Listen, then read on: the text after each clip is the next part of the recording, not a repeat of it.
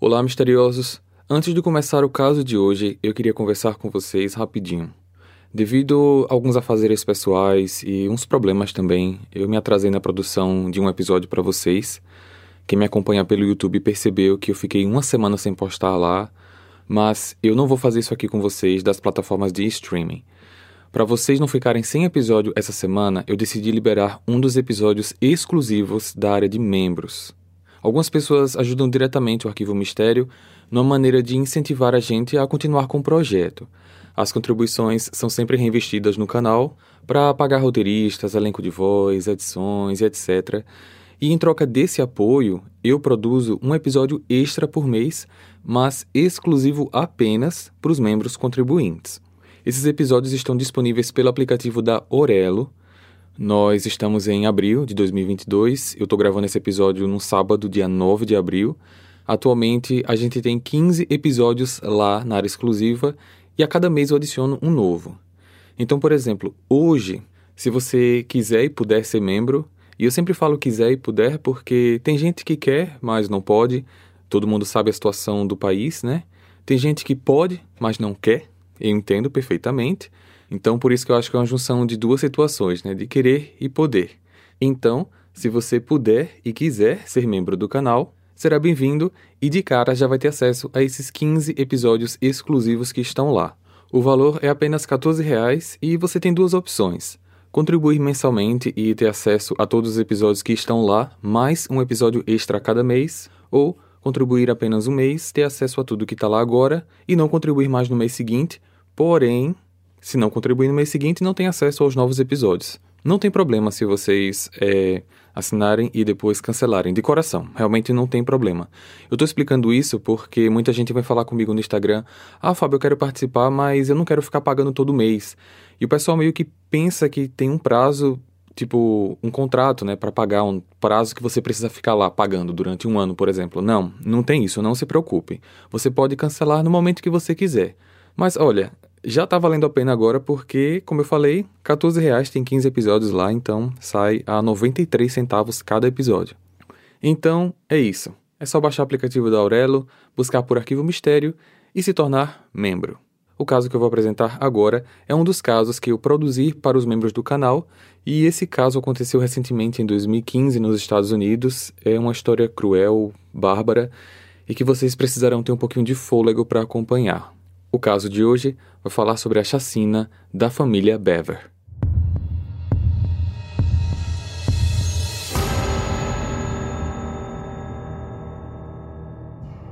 No ano de 2015, a família Bever morava em Oklahoma, nos Estados Unidos, e eles eram uma família consideravelmente grande. O pai, David Bever, de 52 anos, e a mãe, April Bever, de 44, tinham sete filhos. Será importante nomear cada um deles, pois algum deles terá um papel importante para o desfecho do caso de hoje. Eu vou identificá-los do mais velho para o mais novo.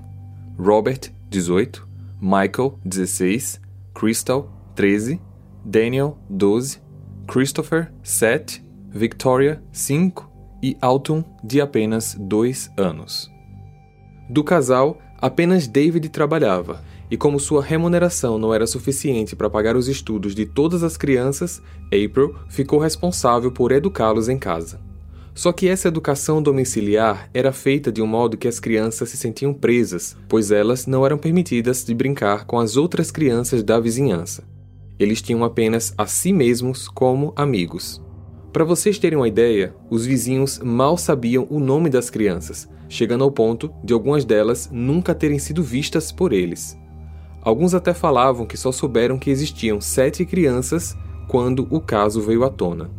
Além de tudo isso, os doutrinavam com crenças religiosas, pregando o apocalipse e o dia do arrebatamento, reforçando que no mundo existiam pessoas que queriam machucar outras e por conta disso eles tinham que ficar em casa por segurança, longe dos pecadores, até adquirirem maturidade para sair nas ruas sem serem desviados de seus caminhos por terceiros com más intenções. Todos esses fatos acabaram talvez influenciando pensamentos sombrios na mente dos dois irmãos mais velhos, Robert e Michael. Eles eram muito próximos um do outro. Quando deitavam à noite, conversavam sobre tudo, como por exemplo, obsessões por serial killers. Esses caras são fodas. Conseguem planejar algo grande e executar de um jeito inacreditável. Sim, sim, pois é. E no final eles ainda ficam famosos e tudo mais. Todo mundo fica falando. Verdade. Se bobear, ainda fazem até um filme sobre a vida deles. Durante várias noites de conversas, eles concordaram que queriam ser vistos assim como esses assassinos que eles tanto idolatravam acabaram arquitetando um plano onde eles tentariam superar a quantidade de vítimas do massacre de Columbine ocorrido em 99. Eles iriam atirar em pessoas aleatórias na rua até quando não desse mais. Só que, como eles não podiam sair de casa, eles precisavam primeiro eliminar essa barreira e aproveitar isso para aumentar a contagem das vítimas. Ou seja, as vítimas iniciais seriam todos os membros de sua família. Apesar do plano ter sido planejado em 2015, Robert já tinha pensamentos criminosos há anos e durante muito tempo ele colheu informações de como comprar armas e munição pela Deep Web. Eles encomendaram os materiais e a data de entrega estava programada para o dia 23 de julho. Mas eles sabiam que assim que a encomenda chegasse, endereçada a eles, os pais iriam abrir para saber o que era, tendo em vista que a compra tinha sido feita sem autorização. Assim, eles precisariam iniciar a chacina da família um dia antes, usando as facas que tinham em casa. Na noite do dia 22 de julho de 2015, eles colocaram o plano em prática. Já depois das 11 da noite, os irmãos chamaram a irmã mais velha. Ô Crystal, chega aqui no quarto para ver um negócio no computador. Assim que ela entrou, Robert veio por trás e a agarrou, tapou a boca dela e cortou sua garganta. Depois disso, ele começou a esfaqueá-la no peito e nos braços.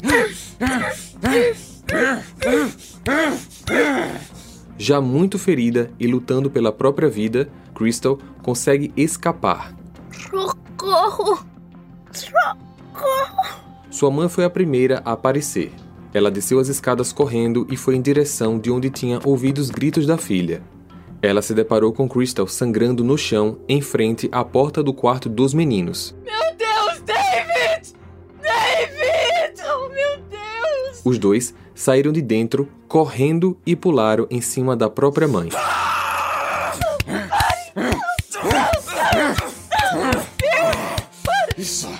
Eles esfaquearam April 48 vezes e só pararam quando David apareceu.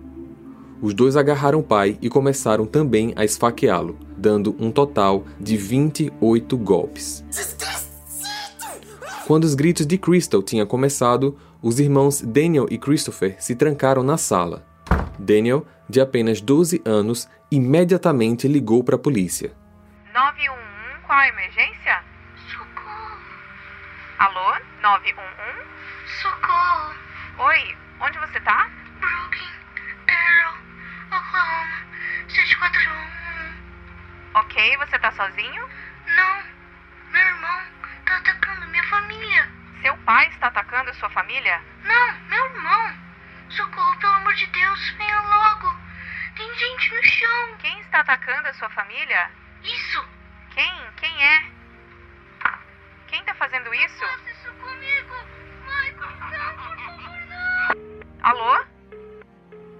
Rapidamente, a atendente acionou viaturas para o local, mas o que ela não tinha percebido era que Daniel tinha acabado de morrer, com um total de 21 facadas.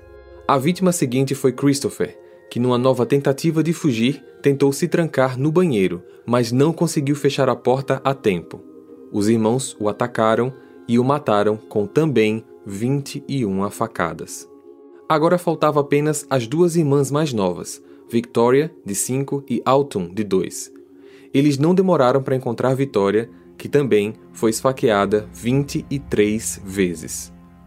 Ao subirem para o andar de cima para matar a última irmã, eles ouviram os carros da polícia chegando e então deixaram o plano para trás e fugiram pela porta dos fundos.